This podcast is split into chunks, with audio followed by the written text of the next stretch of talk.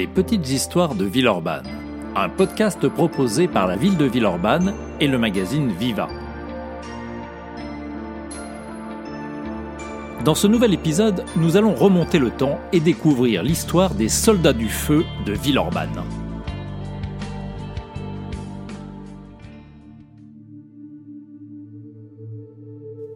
Nous sommes le vendredi 5 juillet 1878.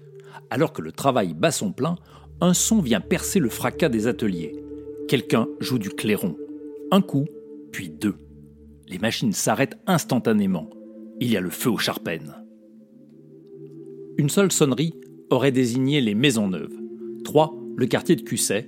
Quatre, une catastrophe dans une commune voisine.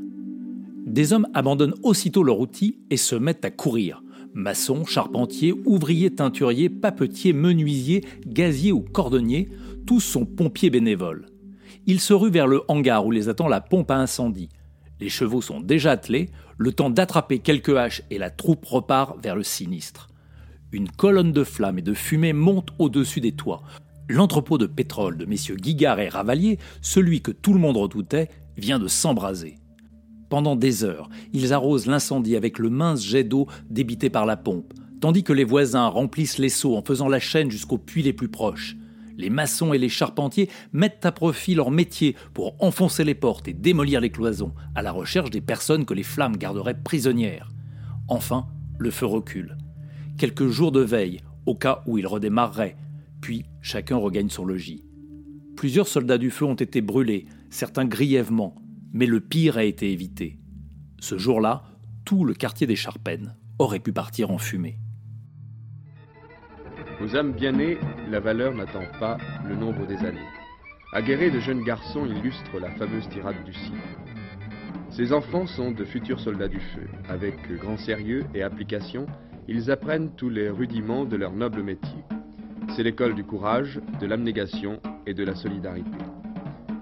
Le capitaine qui les commande va nous dire comment le goût de ce métier vient à ces jeunes enfants.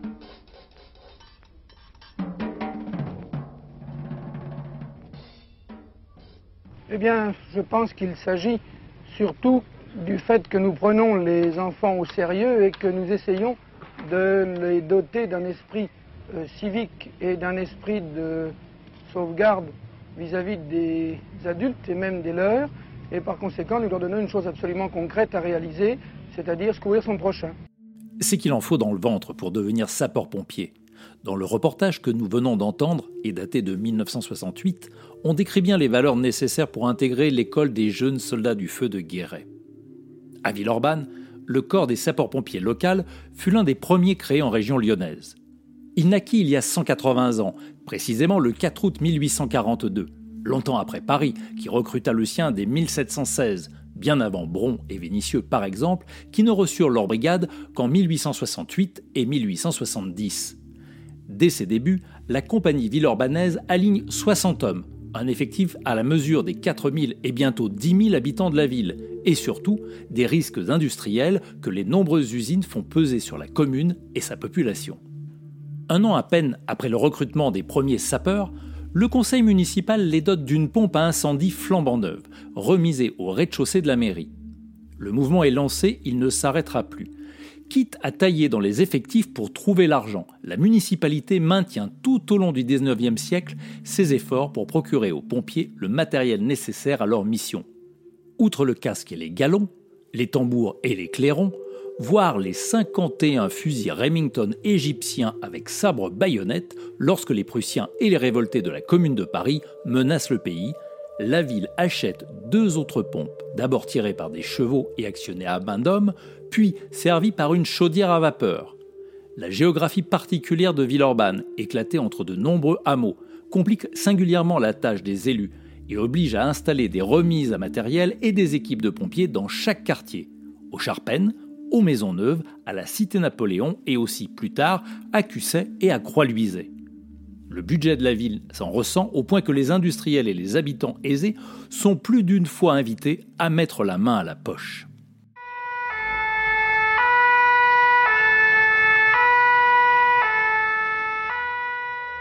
Au moins, la dépense en vaut la peine. Tous les premiers dimanches du mois, la troupe des bénévoles sort les pompes et exécute une série de manœuvres sur la place de la mairie, devant les yeux émerveillés des enfants. Le matériel est ensuite astiqué à s'en rompre les poignets, puis passé en revue par le maire ou les élus. La moindre fête devient prétexte à parader. Idem le 14 juillet. Dûment alignés derrière les officiers et les drapeaux de la compagnie, les hommes parés de leur bel uniforme défilent sous les vivas et les bravos de la foule. Et suit les fanfares amateurs, les associations de gymnastique et le bataillon scolaire, comprendre les enfants des écoles, dans une grande promenade militaire à travers les rues de la ville. Le soir venu, tout le monde se retrouve autour d'un banquet mémorable. On boit un peu, beaucoup, beaucoup trop. Le feu et la chaleur donnent soif, c'est bien connu. Le 13 juillet 1893, les gardiens de la paix, Vincent et Chevriot, racontent qu'à minuit, une quinzaine de sapeurs-pompiers de Villeurbanne, légèrement pris de boisson, chantaient en chœur dans les rues des Charpennes. Invités par les gardes à cesser ce tapage, ils n'ont tenu aucun compte de leurs observations. Au contraire, ils leur ont envoyé des paroles malsonnantes. Ce soir-là, l'incident se termine par l'envoi de 13 pompiers en cellule de dégrisement. Malheureusement, des affaires plus graves émaillent la longue histoire du corps villeurbanais. Conflits entre personnes, détournements de fonds, révoltes répétées contre la municipalité et vieillissement du matériel provoquent des mécontentements jusqu'au sein de la population. Même si le courage et le dévouement des pompiers forcent l'admiration de tous, la ville est contrainte en 1910 de dissoudre la compagnie de volontaires. Elle est remplacée par des pompiers professionnels, dotés en 1912 de leur premier camion, un mieux de type Villeurbanne, une vraie pièce de musée. De musée, justement, parlons-en.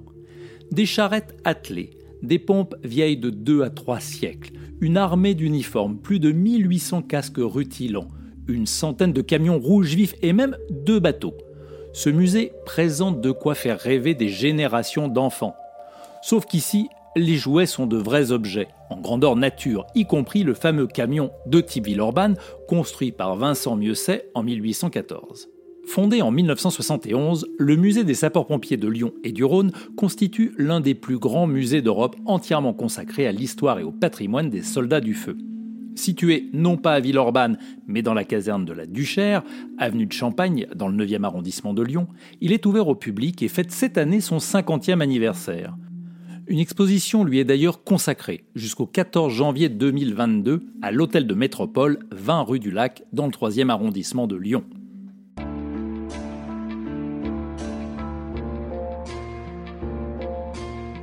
Ce podcast a été réalisé à partir du texte de l'historien Alain Belmont, texte initialement paru dans le numéro du magazine Viva de mars 2012.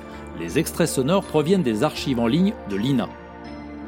Nous nous quittons une fois encore en musique.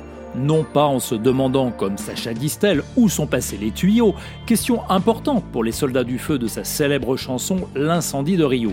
Non, nous partons sur le continent africain pour écouter l'ode que l'immense Youssou N'Dour a consacrée aux sapeurs-pompiers. De Dakar à Villeurbanne, l'importance de nos valeureux pompiers ne fait pas débat. A bientôt pour un nouvel épisode des Petites Histoires de Villeurbanne.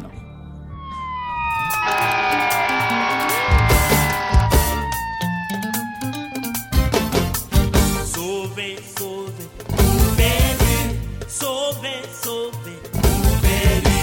Sove, sove, beni. Sove, sove, beni.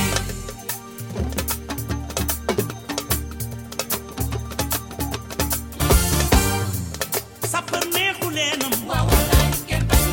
Sapane